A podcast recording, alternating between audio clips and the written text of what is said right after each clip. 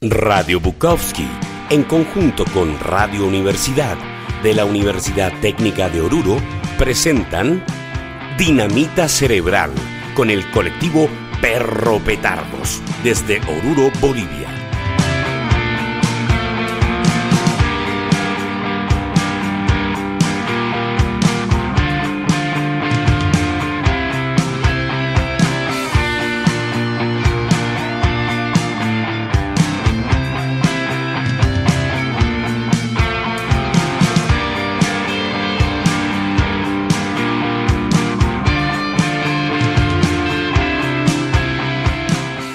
Muy buenas tardes, gente de malas costumbres y buen corazón. Les saluda Sergio Gareca de parte del colectivo Perro Petardos de la ciudad de Oruro, Bolivia, para Radio Universidad aquí en Oruro y para Radio Bukowski para Latinoamérica y Europa principalmente, a pesar de que también nos dicen que nos escuchan más allá. Y bueno, pues nosotros un poco entre contentos y em, agradecidos, ¿no? Porque se nota que han escuchado el programa ya ha habido repercusiones de la anterior vez que habíamos hablado, sobre todo acerca de esto, la limpieza del lago Ururo, y todavía siguen también las opiniones por ahí, van a ver seguramente algo la siguiente semana del periódico Página 7 que estamos preparando Marcus y yo, y em, bueno, pues que estamos en, vísperas de poder participar también en, un, en otro encuentro Nacional de Arte, que es el CONART, seguramente nos va a hablar un poquito el Jaime más adelante. Y los saludamos, pues, ¿no? Aquí a Jaime Chocalla, que es artista contemporáneo del, colectivo Perro Petardos, y Marcos Flores. Hola, hola, un abrazo. También parte del colectivo Perro Petardos, pero así hace dupla con el colectivo Guasipacha también. Entonces, a ver, contanos un poquito cómo va lo del Conarte, este Jaime. Eh, bueno, eh, buenas noches a todos, o buenas tardes, yo creo que va a ser, ¿no? buenas tardes ahí con las redes.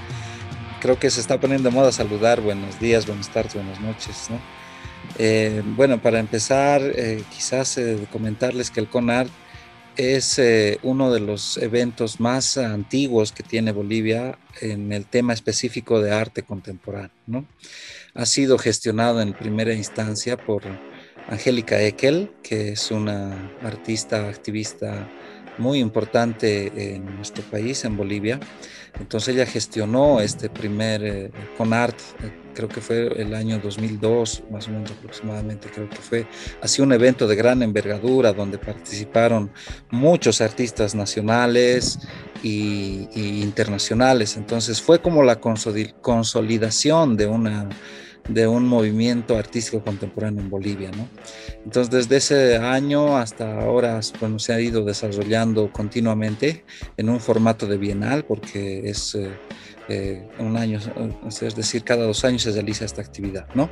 Entonces, eh, cada versión tiene una diferente dinámica, una diferente modalidad en la cual se desarrolla el evento. El anterior evento tenía un título bastante eh, premonisorio a lo que hemos vivido, ¿no? Porque el 2019 se tituló Confinados, ¿no? Donde los artistas residentes pues fueron encerrados literalmente en los ambientes del Martadero, que es un matadero eh, antiguo que se lo refaccionó y se lo dio el ambiente para que funcione como un centro cultural. Entonces, los artistas fueron ahí encerrados durante una semana y que solo podían meter eh, tres objetos ¿no? con los cuales trabajarían sus propuestas.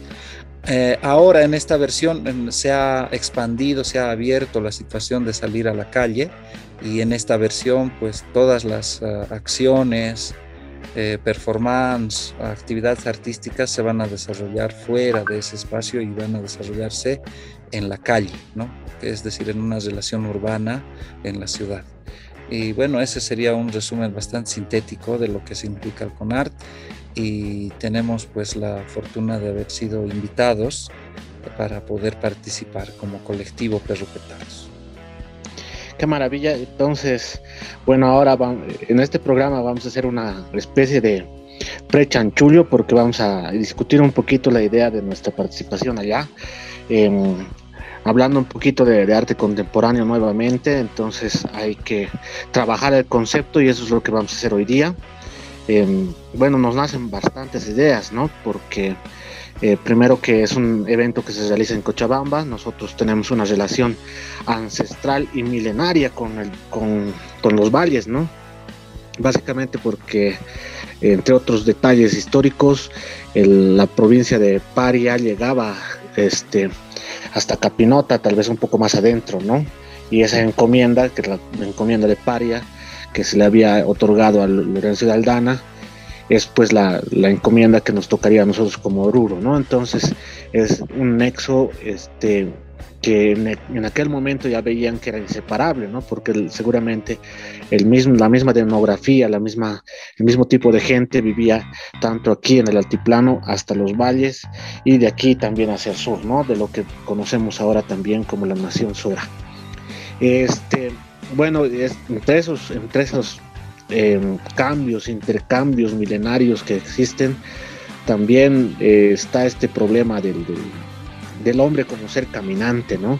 Y en nuestro caso, digamos que eh, tenemos también este asunto de, de ida y vuelta por los pisos ecológicos y bueno, más retrotrayéndonos tal vez mucho más atrás, podemos decir que también la historia de la humanidad misma es caminar, ¿no?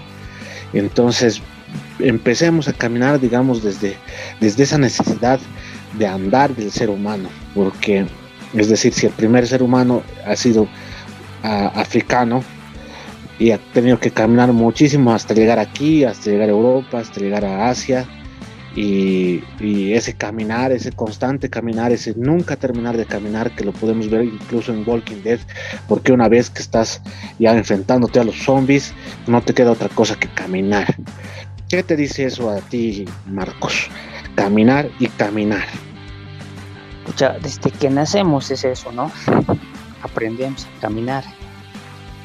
Y después empezamos a caminar de distintas maneras, ¿no?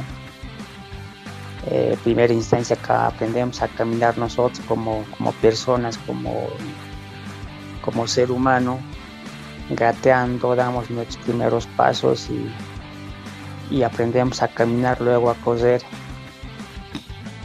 Y eso se trasunta en las distintas actividades que hacemos, ¿no? Todos caminar. y caminar siempre hacia adelante. Y eso creo que ha sido una manifestación bien, tú hacías un resumen rapidísimo, ¿no? Desde nuestros orígenes, nuestros ancestros del África, tantos kilómetros y durante muchísimos o miles de años han llegado hasta aquí, ¿no? Hasta esta parte del continente donde ahora nosotros habitamos y así se han ido dispersando por todo el, el mundo. Y, en todo eso eh, se va viviendo y conociendo muchas cosas. Y creo que el ser humano justo hoy esta mañana leí un artículo, se decía, era sobre el tema de, de la civilización humana, Si hacemos historia de cierto periodo de tiempo se le llama civilización, antes ha hecho, no, el paleolítico, el neolítico todavía no eran civilizaciones, supuestamente. No comparto mucho ese criterio porque o sea, somos una evolución, un constante aprendizaje que hemos ido evolucionando y mejorando como ser humano y es parte de la cotidianidad de la naturaleza misma. No, como en la curva de la normal, subimos, pero también vamos a bajar y va a llegar un momento en el que también nos vamos a o autodestruir o destruir por, por afanes de la naturaleza misma. Y en todo este bagaje creo que si vamos a a retrotraernos y relacionar con lo que Jaime nos planteaba con el evento que se tiene en Cochabamba, por ejemplo. Y en las previas que se comentaba, ¿no? las rutas que, que, se tenían y tú relacionabas o sea, Oruro con Cochabamba, tenemos un nexo bien ligado desde hace muchísimo tiempo. hemos caminado bastante de las distintas maneras y ese caminar hace que nos conectemos ¿no? con distintos pueblos. El simple hecho de que yo vaya caminando, entre comillas, a pie, en bicicleta, en auto, lo que sea, hasta tu casa, Sergio. ¿Para qué? Para compartir o que tú me visites de la misma manera. Convivimos, compartimos, aprendemos. Y eso también vamos, vamos socializando, vamos compartiendo también con nuestro entorno, ¿no? Entonces hay un nexo bien ligado del cual hemos ido enseñando como que también hemos ido aprendiendo. Y eso es lo que hace el ser humano, ¿no? Aprende, enseña, aprende, enseña, sin la necesidad de ser un maestro o un maestro titulado. somos por naturaleza, tenemos ese don, ¿no? Aprendemos de distintas maneras, viendo, haciendo, eh, experimentando, escuchando, aprendemos. Entonces creo que ese caminar nos enseña mucho ¿no? Nos enseña mucho y claro que también no todo es lindo, ¿no? No todo es una panacea, siempre hay cosas negativas, pero positivo y negativo tienen que convivir, pues, si no, no tendría sentido. ¿no? Entonces creo que el tema que, que, planteas o que inicias con esto del caminar es, eh, es bastante por, por, hablar y en nuestra cultura estamos bien arraigados ¿no? con, con la caminata y en las playas ustedes me hablaban del Capañán, por ejemplo, o de las rutas de, de, nuestros pueblos cuando llevaban minerales o llevaban sal o para el intercambio. ¿no? De aquí llevábamos chuño, sal, papa. Hacia los valles de allá volvían con qué? Volvían con frutas o con verduras que, que se producen en, en, los valles, ¿no? ese intercambio comercial que teníamos antiguamente si no caminaríamos, no tendríamos pues ese, ese nexo, no tendríamos esa convivencia. El ser humano por naturaleza es una persona social. Entonces, si no caminamos, no seríamos sociables. Besito, para empezar. Sí, evidentemente, ¿no? Porque mm, este, dentro de las cosas que, por ejemplo, en, los indicadores internacionales ahora tenemos es eh, la OMS, digamos, del, del, asunto de la salud, incluso nos recomiendan caminar, ¿no? Porque tanto habrá sido la evolución del ser humano en su andar, ¿no? Que el mismo metabolismo construido por los siglos biológicamente está pues hecho como para eso y, el, y cuando la misma sociedad occidental nos obliga a tener un trabajo sedentario, sentados, quietos, vivir de manera sedentaria, estando quietos, este, se produce pues una, un desfase entre mente y cuerpo, ¿no? Porque el, el, mismo hecho de estar sentado en la oficina no es, no es como que, uy, qué lindo que estoy trabajando hoy día, digamos, ¿no? O sea, esa actividad física que le da paz mental incluso a la, al cerebro, porque mucho tiene que ver el paisaje, ¿no?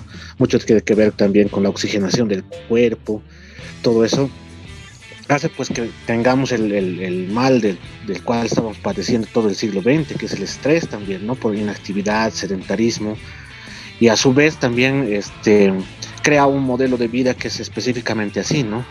Cuando me tocó trabajar en el campo, este, teníamos que hacer este censo de población y vivienda o algo así, o más bien eh, una estadística de vivienda, y obviamente pues están las casas desperdigadas en el campo, ¿no? Y llegaba a una casa y le decía a la señora, señora, ¿de quién es esta casa? De mí, ah. ¿Y quién vive más allá? Yo también, ¿no? ¿Y quién vive más allá? Yo también, ¿no? Y tenía en realidad tres casas porque tenía que pastorear y, a veces este, le convenía, obviamente, para no estar corriendo a su casa cada rato, este, quedarse en una noche aquí, más adelante en otra época más allá y más allá, ¿no? haciendo de, de su vivir también caminar y, no pertenecer a un solo lugar, sino pertenecer a muchos lugares sin que eso deje de ser tu casa, ¿no? Entonces eso nos da ideas principalmente diferentes de lo que es vivir, ¿no? ¿Tú qué tienes que decir al respecto, Jaime? Mm, bueno, yo, yo entendería, digamos, que esto del caminar, del andar, bueno, así eh, en colegio nos contaban, ¿no? Acerca de el ser humano y su liberación de, de, la situación de la mano, ¿no? De la mano para poder empuñar y hacer eh, instrumentos, herramientas, ¿no? Y que el ser humano se ha erguido y le ha dado esa capacidad justamente que dices de, movilizarse quizás de una, de una manera que le ha sido mucho más eficaz, ¿no? Y ahora que entra en contradicción con un sistema eh, que lo que, le pone en una oficina o que le exige estar varias horas sentado, eh, negándole la posibilidad de eh, manejar esa posibilidad que tiene, que es la de caminar, ¿no? La invención del automóvil, es decir, parecería que el ser humano está empeñado en no caminar o que ha visto la limitación en el tiempo que transcurre caminar, ya le parece como una pérdida de tiempo si puede hacerlo mucho más rápido, ¿no? A través de, no sé, de, de, automóviles, de, de, máquinas, ¿no? Ahora, eh, entiendo también de que caminar puede entenderse, eh, creo que es eh, dar pasos, ¿no? De alguna manera es dar, es, es, es también yo creo una manera de, darle al tiempo, estar en el tiempo, de alguna manera, tener una conciencia del tiempo cuando caminas, ¿no? Y nuestra cultura, como bien lo has ejemplificado, que tiene esa raíz originaria donde en las provincias el vecino está casi a un kilómetro, o tu misma casa que tienes eh, de tu hermano que está ahí, es, está alejada y obviamente el caminar se convierte pues en un acto fundamental, ¿no? Eso transportado a la ciudad, yo creo que se ha manifestado a raíz de lo tan, tan ¿cómo te diría? Tan aplicado en una acción que, es que se ha manifestado a través de fenómenos sociales, como eh, cuando alguna institución tiene alguna, ah, algún problema con, con con el gobierno, con algún estado de poder, pues eh, utiliza la marcha, ¿no? Dice la marcha de protesta. O emprenden una marcha, una caminata por la carretera hasta la capital, el centro de la ciudad. Caminar como una forma de protesta, como establecer una presencia dentro de lo urbano, ¿no? Entonces, eh, yo creo que se, se puede entender de diferentes maneras el mismo hecho de caminar como un acto o quizás eh, ritual, podría ser hasta veces eh, un lujo en un tiempo, por eso donde la velocidad te exige quizás no caminar, ¿no? Porque te, tienes que llegar a un cierto lugar en un determinado tiempo y si vas a pie caminando, pues no vas a alcanzar, ¿no? Entonces estamos viviendo un tiempo donde eh, se está negando esa posibilidad, ¿no? Ahora, en ese contexto social, como explicaba, de, la marcha como una eh, acción de protesta, también quizás se puede entender desde, nuestra, desde nuestro imaginario, nuestra construcción social, cultural, el hecho de andar y caminar, eh, sea, el, andar, eh, ¿cómo te digo? El andar con arte sería bailar, ir bailando quizás, ¿no? y eso sería el carnaval, pues, ¿no? Y otra, lo que construye nuestra ciudad ha sido mucho eso, ¿no? De, de, lo callejero que es la gente, ¿no? De las actividades que se realizan en la calle. Los desfiles, las marchas, la entrada del carnaval, creo que son manifestaciones de un deseo de andar, de, de, caminar, formas de caminar, maneras de, caminar. Bueno, eso, eso sería quizás mi aporte. Gracias, Sergio. Perfectamente, este, vamos a hacer una pausa y volvemos con la segunda parte.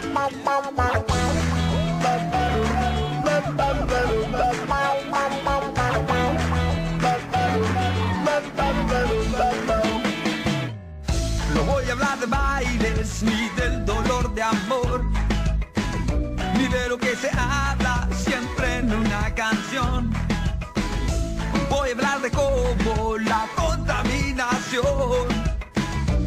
hecho que el clima entre en confusión.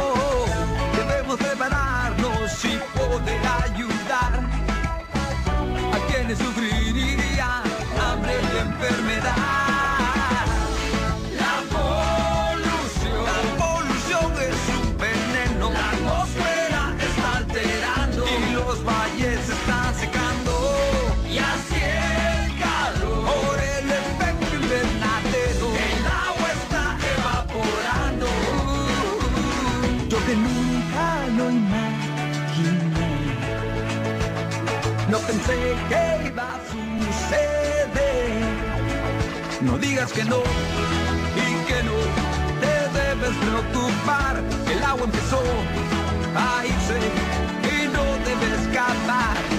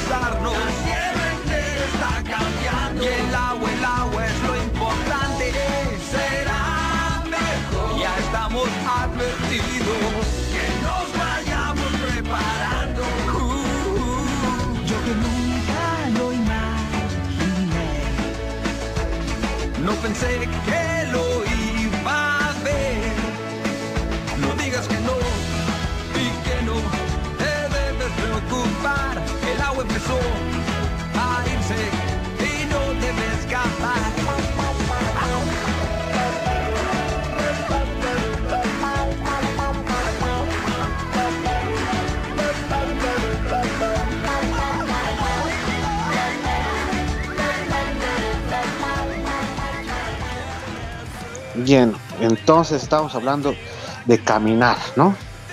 Y es un, un propósito, tal vez, ¿no? Porque, es decir, cuando caminas vas obligatoriamente de un lugar hacia el otro lugar, ¿no? Y también tiene que ver mucho tal vez con la cosmovisión, ¿no? Porque el camino recto, el camino lineal, el camino de hecho de decir, este, voy del punto A al punto B, cuando nosotros también como sociedad estamos obsesionados con el regreso, ¿no? Es decir, no estamos yendo, sino que estamos volviendo todo el tiempo, ¿no? En un ir y venir constante, en todo caso, en el ejemplo que nosotros tenemos de manera ancestral, siempre vamos a Cochabamba para volver y viceversa, ¿no? O sea, nuestros parientes llegan de Cochabamba, nos visitan, se van y, así en un, en un eterno regresar en lugar de ir tal vez, ¿no? Porque ellos vienen para carnavales, se van y también ese regreso es, es como que una seguridad del futuro y por eso yo creo que tal vez nosotros no tenemos una, una cultura muy mm, que pueda pensar realmente mucho en el futuro, porque tenemos mucha seguridad de que las cosas van a volver a pasar. Al año va a haber el carnaval, al año vamos a volver a hacer un aniversario de esto, un aniversario de lo otro, y, tenemos esa seguridad del futuro de que va a ocurrir sí o sí, ¿no? O sea, no tenemos una visión progresiva de la, de la historia del tiempo en la cual al año siguiente no existan las cosas, ¿no? Entonces por eso nos choquea también un poco que este año no haya habido carnaval o que no haya las actividades, entonces es ese tránsito el que nos da el camino también, la conciencia del camino. Entonces a eso quería llegar. Si tenemos la conciencia del camino, ese camino es pues eh, entre que es un ida y vuelta, pero también este es una probabilidad, ¿no? De, de acción, de, de, de, acontecer en un lugar, ¿no? Y eso nos da muchos caminos que en este caso serían las calles, ¿no? Que están en las calles, la ciudad, el, el poblado que está diseñado para caminar específicamente así, ¿no? Seguramente los poblados antiguos no tenían eso, pero aquí ahora tenemos esto que es la calle, y la calle es un tránsito. ¿Qué podemos decir acerca de nuestra vivencia de, del camino y la calle a la vez? Ahora empezaremos contigo, Jaime. Ya, bueno, para empezar, no, no estaría de acuerdo mucho en tu posición de que la ciudad, la calle ha sido hecha para, eh, no sé, yo siento algo de agresividad, que las calles han sido hechas para los autos en este tiempo, ¿no? Nosotros, nuestro casco viejo de la ciudad de Oruro, como ciudad colonial, creo que ha sido establecida para las carretas, ¿no? Por eso son calles pequeñas, pero no sé, eh, cuál sería la relación. Siempre creo que está más, eh, es decir, lo, importante es darle espacio para los autos, los grandes estacionamientos, se parquean donde quieren. Bueno, ese es un problema social. Creo que eh, para el caminar y el andar dentro de nuestra, de, nuestro, de nuestra ciudad, creo que aún falta establecer, yo creo, una ciudad que sea amable para, para, para, el hecho de andar y caminar. Creo, no sé, es mi perspectiva, ¿no? Acerca de que las ciudades hoy en día modernas están hechas más para los autos, para, y no para, para andar y caminar. Yo creo que si se haría, se haría una, una estándar, estoy ahorita eh, simplemente suponiendo, ¿no? Estoy especulando acerca de que eh, cuánto un ser humano camina en toda su vida, cuánto eh, camina en toda su vida, yo creo que al paso de los años cada vez esta sociedad o esta humanidad camina menos. Y, y, yo creo que pues muchísimo más a raíz de esta potenciación de los medios virtuales, donde uno ya no va a la universidad, ya no va al instituto, ya no va al encuentro, eso se ha potenciado muchísimo más a raíz de la pandemia, ¿no? Que era un proceso, yo creo que estaba yendo en un cierto ritmo y que se ha acelerado. Entonces yo creo que está yendo el ser humano a vivir en, especie de cápsulas, parece, porque mediante estas, eh, estos medios virtuales que están en avance, pues lamentablemente va a ser así. Quizás sea un lujo el salir a caminar o, el, andar por, por, la calle, ¿no? Es decir, eso en algunos... Eh, países creo que es visto más bien como un síntoma de pobreza, ¿no? Cuando la gente va a pie a su trabajo o va a pie a su, a, su centro de estudios, ¿no?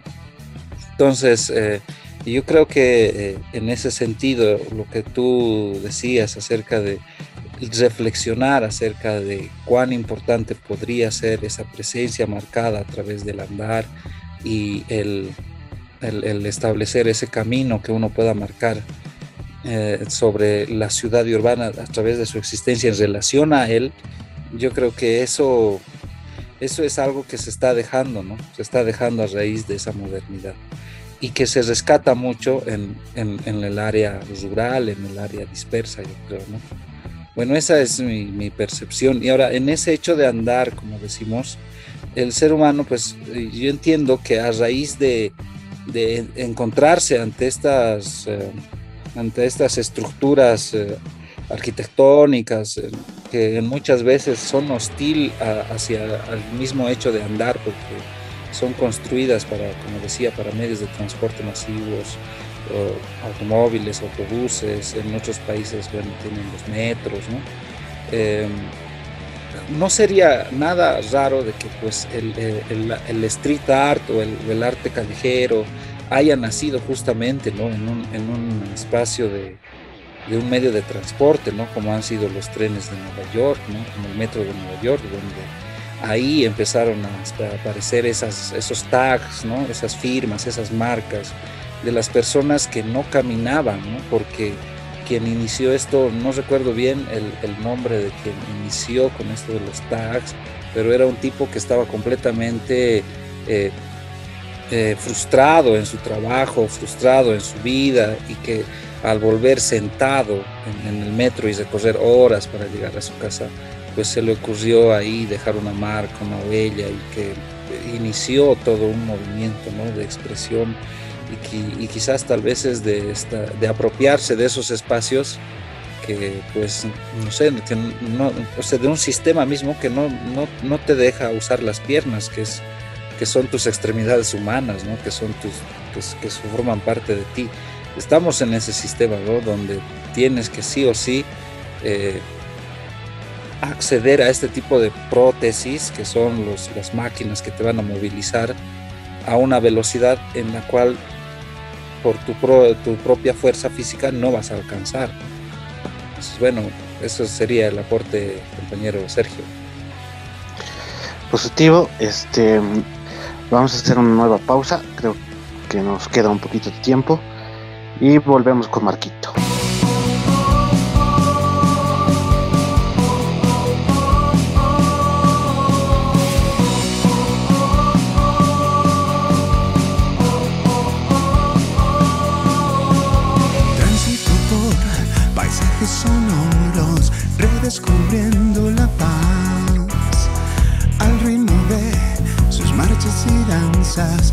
Sé que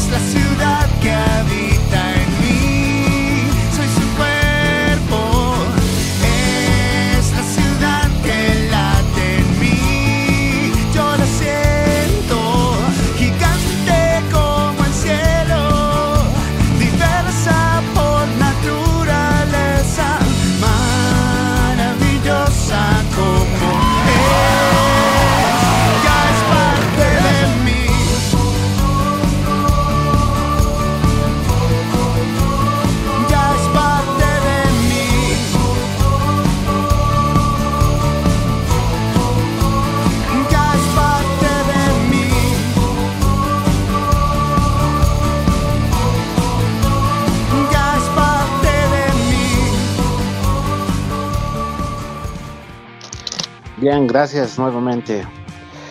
Y bueno, le- les recordamos que eh, estamos saliendo por Radio Bukowski. Pueden eh, escucharnos siempre que puedan, en el- ya sea por la emisión este, al aire que, se- hace todos los miércoles a las 4 de la tarde, o también pueden eh, pinchar a www- www.radiobukowski.org para este, escuchar el podcast en cualquier momento. Están ya las seis versiones de Dinamita Cerebral anteriores y pueden escucharnos cuando ustedes gusten, ¿no? Bien, estábamos hablando un poco de- del, del caminar, el caminante y en este caso ya la calle, ¿no? Y la calle es un, es un espacio de tránsito y bien lo ha dicho Jaime, en algún momento esto se ha convertido ya en una prioridad ya para, para, tu, para los autos, ¿no? En nuestra ciudad es terrible todavía peor porque la acera es para el comerciante y la, calzada es para el auto y tú no tienes un espacio como ser humano, ¿no? Pero esto no ha ocurrido siempre así, ¿no? Porque eh, nosotros que también pertenecemos a una generación, ya por decirlo así, un poco intrascendente, porque no estamos ni demasiado viejos ni somos ya demasiado jóvenes, ¿no? Eh, hemos todavía eh, vislumbrado cierto tipo de cosas, ¿no? Y ahí, por ejemplo, veo entre, lo, caminar el extravío. Y entre el extravío están las preguntas y entre las preguntas el razonar. Y en ese razonar también nos hemos topado con amigos del barrio o teníamos también este espacio, digamos, de, confraternización que era la calle, ¿no? En ese mismo espacio de en que la calle no era tan invasiva como dice Jaime ahora y podía convertirse en cancha de fútbol tranquilamente, en cancha de voleibol, este, los postes en, estas estaciones para jugar marca marquitas, este, las chicas jugaban a la cuerda, los chicos de cuando en cuando se daban a las piñas o a las cachinas, al trompo y ese espacio de comunión de barrio es el que hemos ido perdiendo también un poco y en ese extravío un poco de felicidad que también se nos prohíbe, ¿no? Em, en este mismo momento tal vez estaríamos teniendo esta misma discusión sentaditos en, una, en unas graditas ahí en el, en el barrio. ¿Tú qué piensas acerca de este, de este tipo de, de pérdidas y extravíos, este, Marquito? O sea, hemos, hemos perdido esa buena convivencia que se tenía, ¿no? Anteriormente, vos, al mencionar cómo hemos vivido, nuestra generación creo que ha sido la última, ¿no? Que, ha vivido esa hermosa vivencia de la calle, donde en la esquina, o si no es en la esquina, en, la, en el otro barrio, donde los, los cuates nos íbamos a reunir, ¿no? ¿Para qué? Para jugar eh, fulbito, ¿no? De la calle, Cachinita mete gol, jugábamos a veces cuando no había dos equipos, entonces éramos menos, ya Cachinita mete gol, listo. O las chicas eh, jugaban pesquitas, marcadores, o con, con la soga, eh, o jugábamos entre ambos, nos poníamos a charlar, a molestar, a bromear, las chicas molestando a los chicos, los chicos a las chicas, eh, se ha ido perdiendo. Yo incluso siempre eh, era deportista en época de colegio y aparte, aparte de jugar esto, eh, nos íbamos a, a aceptar a los otros barrios a jugar básquet o fútbol de salón por algo, ¿no? ¿Y cuál era el premio? Por un, antes había la cocaquina, ¿no? De, un yupi. Por un, por un yupi o una cocaquina, un litrito, ¿no ves? Una gaseosita con su pancito, sea, ese era nuestro premio, ¿no? Y, y hacíamos, ahora ya, ya no veo que se hace eso, las canchas ya no son como, incluso ahora las canchas tienen más eh, condiciones, antes no. En mi barrio, la, la cancha, yo vivía en Incaposo, y la cancha, eh, la, la, de un lado, o sea, estaba hacia abajo y era una casa. Entonces, si se entraba el balón ahí, puta, ya la dueña de casa no nos devolvía. Al otro lado era la parte de arriba, que era como una especie de, cortadura, porque arriba había casas y en época de lluvia, pucha, el vaso que entraba, los aros, nosotros nos cuidábamos, pintábamos nosotros, hacíamos vaquita para mantener nuestra canchita o después de que llovía y el barro nos poníamos a limpiar para jugar. Hoy en día ya todas las canchas tienen todas las condiciones, pero no hay esa afluencia de la gente, ¿no? Entonces creo que hemos sido la última generación que hemos vivido eso y, y hemos conocido este nuevo, que esta nueva era que es la más digital, y peor con esta pandemia, Jaime, hacías cuento de eso, ¿no? Sea, todo ya, hasta pasar clases, todo es virtual. Y de hoy en adelante va a ser así, o sea, si bien vamos a seguir teniendo clases presenciales eh, una vez que se pase esta etapa crítica de la pandemia, pero no, ya, ya muchos ya conocen, ya han empezado a manejar esta tecnología y la van a empezar a manejar así la realidad se está eh, volviendo más que la ficción que veíamos hace muchos años, ¿no? Entonces se está perdiendo mucho, ¿no? Y ahí viene otro elemento, el tema del miedo.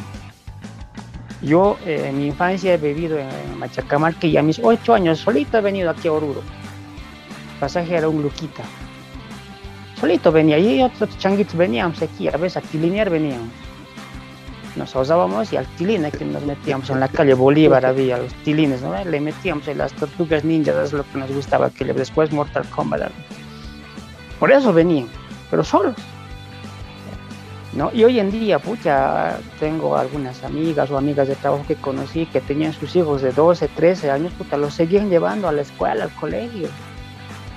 O sea, hay mucho miedo, ¿no? Claro, los tiempos también van cambiando un poco, pero hay otro factor que con esto de las noticias que antes también sucedían, solamente que nos enterábamos después o no nos enterábamos porque la noticia no te llegaba, pero con las redes sociales hoy en día al tiro te enteras de muchas noticias, entonces eso hace de que la gente tenga mucho miedo, ¿no? Y, los chicos ya, pues, ya, ya, no están con esa valentía de antes, ¿no? Ya hay más miedo y el miedo te lleva pues a, cosas peores, ¿no? Mientras más miedo tienes, más cosas malas te suceden, así más eso.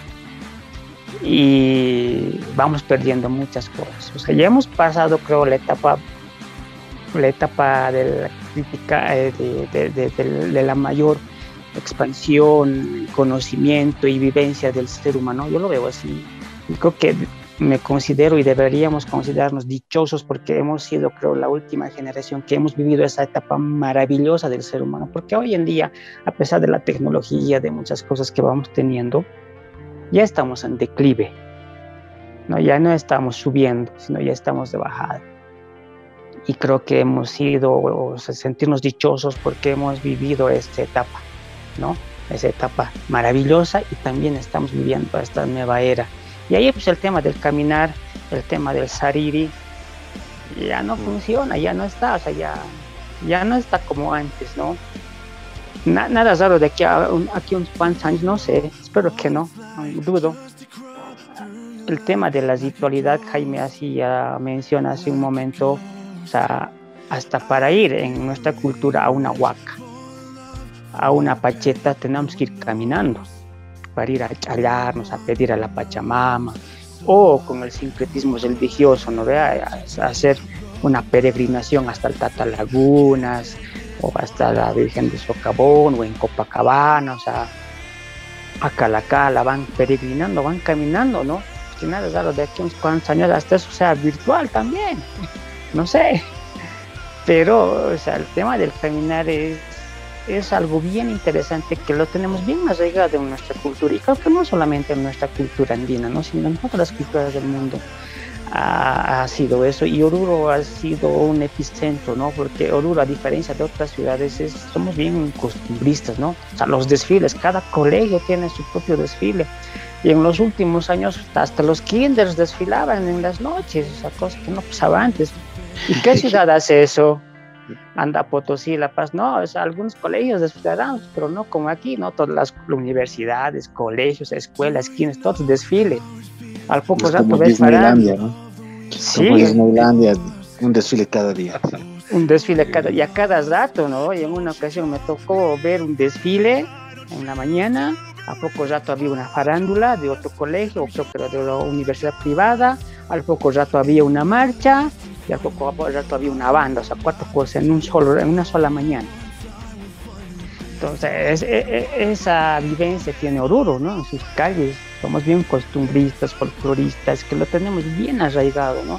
Y eso hecho, ha, hecho, ha marcado diferencia con otras ciudades o con, otras, con otros lugares donde tienen también sus festividades similares a las nuestras, pero Oruro ha marcado diferencia y la diferencia se nombra como el Carnaval de Oruro que tenemos, ¿no? Por eso le tiene esa, esa fama el carnaval de Oruro, porque aquí creo que le metemos con mucha chama, con mucha fuerza y con todo para nuestras festividades y nuestras actividades cotidianas de acuerdo a nuestros usos y costumbres, de, de acuerdo a nuestra ritualidad, de acuerdo a nuestro sincretismo. Pero para acabar esta partecita, Sergio, eh, creo que tenemos que sentirnos dichosos de que hemos vivido, creo, la parte más maravillosa del ser humano, el epicentro, y lamentablemente ya estamos en decadencia. Bien, bueno, es, es un es un criterio así apocalíptico, ¿no? Está rico también eso, pero también, no sé, vamos a dar la bienvenida aquí a, a Daniel Rodas, que ahora se ha incorporado y que él nos va a hablar desde Arica, él es este cineasta, y mm, no sé, pues hay, hay tanto ese espacio del, de la calle, del barrio, de todo esto. Recordamos tal vez una película maravillosa que se llama The Warriors, que las personas incluso mayores que nosotros deben acordarse. Una maravillosa película donde tienen que ir de un barrio a otro, pandillas de Nueva York, ¿no? Hay muchos ejemplos de esos, tanto en el cine, pero también dentro de, de nuestra visión de futuro, ¿no? ¿Tú qué dices, Dani, acerca de, del caminar? El caminar y también, obviamente, desde el, cine, desde el, caminar desde los ojos, ¿no? Desde las miradas, porque al final caminar también es mucho del paisaje, mucho de observar. Muy buenas noches, gracias Sergio. Yo pienso que es curioso, ¿no? Eh, ahora avanzamos más rápido, pero caminamos menos, la verdad. Siento que con tanto avance, tanta tecnología, es como me antecedía Marco y es un poco difícil la convivencia ¿no? en espacios abiertos, en espacios públicos. Además de la inseguridad y también de la inseguridad económica. El cine ha agarrado mucho, muchas de las historias que agarra el cine se basan en experiencias, ¿no? Como tú decías, de Warriors o la misma Cinema Paradiso, ¿no? La experiencia entre el chiquito y su barrio, la calle, los personajes. Corre Lola, Corre Lola también. O Corre Lola, que es una película que pasa corriendo, digo, que pasa todo en la calle. Y nos presenta esos espacios, ¿no? De, o Transporting también, que es los, los changos, ¿no? Que se reúnen en un bar, que se reúnen en la calle, que se reúnen en un campo y pasan sus tardes, digamos, eh, intercambiando ideas, intercambiando muchas cosas relacionadas con eso. En cambio ahora eh, la, interacción en el cine, si vemos también las películas, ya no se basa mucho en la en películas como Ciudad de Dios, digamos, que, que muestra cosas de la calle, sino se basa más en experiencias ya dentro de casa, dentro de hogar, situaciones un poco eh, más cerradas, ¿no? El, claustro que, ha empezado a invadir las, el lenguaje cinematográfico. Y eso consecuencia también a que, como tú dices, ¿no? Ya no, los espacios de la calle un poco ya se han restringido, En todo lado, ya sea por la tecnología o por la inseguridad. De eso, ¿qué puedo decirte? Este eh, asunto, este asunto de la de la inseguridad que ha dicho este Marquito me parece que es una parte muy fundamental, ¿no? Porque sobre todo en las grandes ciudades la ciudad crece y el miedo crece y las calles se vuelven justamente este, este asunto de, lo inseguro, del, lugar donde te puede pasar realmente cualquier cosa. Estamos a, unos cuantos kilómetros de la ciudad del Alto que, este, bueno, penosamente se ha ganado esa, esa fama, ¿no? y de alguna manera uno también piensa y, así con ese regionalismo que también nos provoca los comentarios de Marquitos, que felizmente nosotros este, dentro de nuestro imaginario con esto del carnaval, este, nuestros barrios antiguos, lo que han hecho en lugar de estarse matando los unos a los otros, así bailar, ¿no? O sea, eso es una cosa realmente a nuestro favor y que deberíamos cuidar demasiado, ¿no? Porque es mejor que salgan los chicos a la calle a bailar que salgamos realmente a, darnos de piñas, ¿no? A cada rato, que todo el tiempo a la, vuelta de la esquina toque un, cuchillazo, ¿no? Entonces es mucho más ventajoso vivirlo así. Este, vamos ya cerrando, creo, con esta última vuelta, Jaimito. Em, bueno, hemos hablado mucho del, caminar y de, lo que es el, evento del CONARD para el cual nos estamos preparando. Este, yo creo que vamos a tener una segunda ronda la siguiente semana acerca de esto y también vamos a tener varias sorpresas, ¿no? Porque igual dentro de lo que nos toca hacer, tal vez vamos a tener un espacio de incluso de, es, em, la radio como, como plataforma educativa, así un poco investigando y haciendo un par de cosas. Entonces vamos a tener sorpresas para todos ustedes, Jaimito, para, para dar la última ronda para despedirnos y tal vez hablar un poco más del caminar y el caminante. Eh, sí, bueno, Sergio, pero también eh, se ha sumado ahí un poquito tarde también el compañero Rubén Villazuel, ¿no? Que es también parte importante del colectivo y bueno, no sé, también él quizás pueda también mencionar algo acerca de este, de este tema que a mí me ha hecho pensar mucho acerca de cómo construimos, eh, cómo entendemos este este, este, esta capacidad, este fenómeno del de caminar y andar, y como decía Dani, pues se anda menos cada vez, ¿no? Cada vez es menos el, caminar ah, obligado, como decía hace, en el anterior segmento, sobre la modernidad y la velocidad, ¿no? El trabajo, el estudio, tienes que llegar a un lugar y no lo vas a lograr si vas a pie, o lo puedes lograr, pero tendrías que lo harías en varias horas, no sé, ¿no? Entonces, eh, pensaba que quizás se tendría que conceptualizar o sistematizar esto, de entender este fenómeno del caminar, cómo funciona o cómo lo, lo entendemos. Por ejemplo, el marchar. ¿Qué es el marchar? No sé, será el paso marcial, es, eh, o sea, es decir, entenderlo quizás no desde un significado, sino entenderlo quizás de, de otro lado, quizás no es quizás el caminar racionalizado, ¿no? es el caminar pensado, el caminar igualado, no sé, ¿no? No liberado. Y quizás también acá dentro de las entradas folclóricas, el baile en la calle será el andar de una manera poética, artística, tal vez también, ¿no? Y, no sé, así yo creo que existen poéticas maneras en las que uno se desplaza y, y, marca pues su presencia en el, en el, tiempo y en el espacio a través de ese movimiento que podemos hacer, ¿no? Y que yo creo que podrían ser también motivo de construcciones, de elaborar eh, propuestas, ¿no? Que podrían encajar muy bien dentro de lo que son las performances y todo eso, ¿no? Eh, a mí me viene a la memoria esa, la, la obra de Marina Abramovic, ¿no? Que eh, yo creo que en tiempos tan modernos por eso yo creo que pues, resultó muy bien, ¿no? Porque era eh, el caminar, el andar eh, sobre la muralla china, ¿no? Ella y su pareja Ilai, creo que es, no, no me recuerdo bien el nombre, se ponen en los ambos límites de la, muralla china sin saber en qué momento exacto se van a encontrar, pero empiezan a andar y, creo que cada, uno caminó como, bueno, caminaron creo como dos meses y medio más o menos.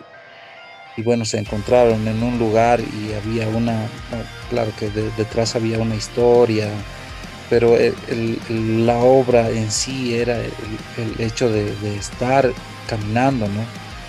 Y la, o sea, la procesión también es una forma de andar, pero es una forma de andar con fe, me imagino que se puede, se puede poetizar sobre esas maneras, ¿no? De andar.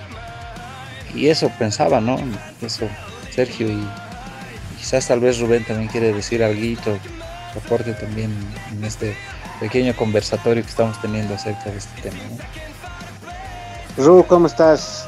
Buenas tardes. Hola, ¿qué tal? Un saludo, Ru, hermanos perros. Un gran saludo a todos los que están escuchando también. Estabas ah, caminando, Ru, tal vez.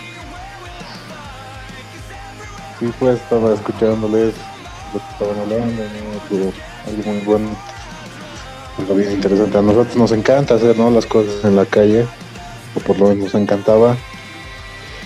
Es ese, ese aire es, es, pues hermoso, más que en los discos, más que en un lugar encerrado, escuchar a nosotros. El tránsito mm, de la calle también sí. por la noche, ¿no, Ru? Ese murmullo. Sí, hemos sí, caminado mucho más que todo nos, porque no, no, pues no, nos liberamos y, y, y disfrutamos esas cosas de la calle mismo. ¿no? Nos hemos forjado ahí, yo creo, en serio, con unas vivencias, así como Marquitos decía, desde chiquito ahí en la calle, botados, botados. los, los telines, eh, en la calle a altas horas de la noche, los buenos juegos con los chicos de barrio, bueno, genial. Llegabas tarde y Huasca después nuestra mamá, ¿no ve? Huasca, uh, mi papá estaba a corretear, todos los chicos sabían, ah, tu papá ya está viniendo, haciendo el auto, no, te vamos a trabajar en la casa como si no le pasara. lo mejor. Y en el arte también, ¿no? Nos ha salido varias inspiraciones que hemos creado, ¿no? Las intervenciones que hemos hecho ahí en las en las calles, el día del odio es lo mejor que hemos hecho. Cuando nos fuimos a Cochabamba y nos recibieron ahí con la cara conocida y las buenas sí. fotos. Esas ideas estaban genial, ¿no? Cuando sacábamos nuestras maletas, Junior, con tanta delicadeza que nos tuvieron que venir a, a poner el orden un poco y cada uno lo fueron cazando. Y de modo de esperar, estuvimos en la calle, recolectamos como 50 pesos en un rato sacando fotos de. de, de, de, de ¿Quién es? La Zapata, que no me acuerdo el nombre. Sí, sí, sí. sí. No se puedes contar algo, contextualizar eso, porque la gente que está escuchando no va a saber qué están hablando estos locos. Pero que me ayude el capitán con el día del odio. ¿qué, qué, bueno, según, según recuerdo, era el último día del odio, ¿no? Que fue hace unos cinco años, ¿será? Y bueno, ahí entre varias actividades había pues una, una un cartel con el rostro de, de, la supuesta chica de, Evo y es la Gabriela Zapata y uno podía sacarse fotos con ella, ¿no? En, fotos, fotos incriminadoras con ella. Y bueno, pues los, ustedes, los chicos, cobraban un pesito, así, un pesito, un pesito para subir esas cosas al Facebook, maravilloso. Para incriminarse políticamente con la Gabriela. Sí. La cara esas cosas, pues, ¿no? traviesas. Ahora también está muy, muy, de, muy, de, muy del momento también hacer cosas en, la calle y que están filmándote sin que quieras, ¿no? Es decir, no solamente ya es un espacio público, sino también es un espacio al cual te expones para que violen tu intimidad sin que, sin que te, te pidan permiso también, ¿no? Todo el tiempo están registrando todo y ya es como los tiempos del gran hermano también. Bueno, este, yo creo que podemos ya darnos una una rondita de despedida. Vamos a empezar con Dani, que también ha estado muy poquito rato ya en la segunda vuelta. Tal vez tienes algo más que decir, Dani. Bueno, estoy tratando de agarrar muchas ideas, ¿no? De lo que usted señala. Lo que puedo resaltar aquí es que, bueno, la, la calle al final nos llama, ¿no? Y va a ser el último espacio y el último bastión libre que vamos a tener para expresar muchas cosas. Y en esas cosas vamos a ir dando pasos como el Día del Odio, o sea, esas performances que hacen. Yo creo que, eh, como dicen, vamos avanzando, vamos caminando a medida que vamos conquistando esos espacios. ¿no? Y ahí de esa forma es que podemos llegar, digamos, a, a tener una esperanza en que la calle aún todavía no va a morir, al menos en el arte. Recuerdo que hace mucho tiempo hicimos ciertas jornadas de valores ciudadanos, no sé si recuerdas donde actuaban, recuerdas? Donde hacíamos jugar a la gente y había respuesta. Entonces yo creo que se podría volver a retomar, sería lindo que haya un proyecto donde se pueda retomar, ¿no? Se muestra que existe. Ah, y algo que quería señalar más antes y no, no, he podido, es que yo creo que también esto de los espacios callejeros que dicen, ¿no? cuando salíamos a jugar de niños, creo que tiene que haber, tiene que ver mucho con el tema de las de los lugares, ¿no? Es decir, en las áreas periféricas todavía ves niños jugando en las calles y en las áreas periféricas.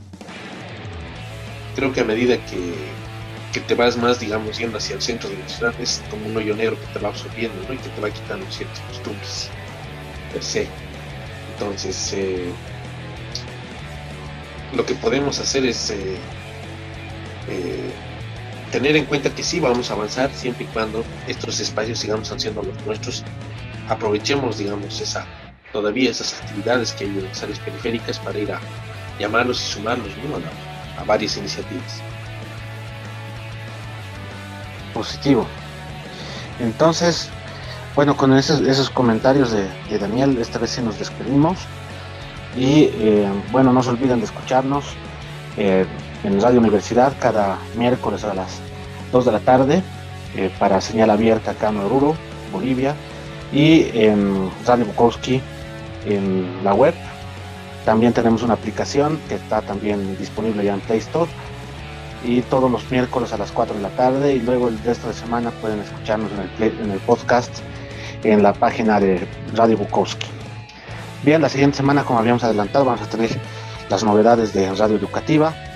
Y bueno, este, agradecemos nuevamente a, Rogelio, que siempre nos tiene paciencia allá en Perú, que es el operador de Radio Bukowski, aquí en, la Radio Universidad, a la directora y también a don Juan, que es eh, el operador de la radio.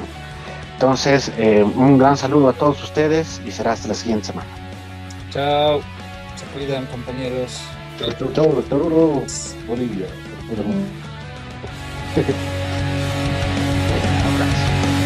Radio Bukowski en conjunto con Radio Universidad de la Universidad Técnica de Oruro, presentan Dinamita Cerebral con el colectivo Perro Petardos desde Oruro, Bolivia.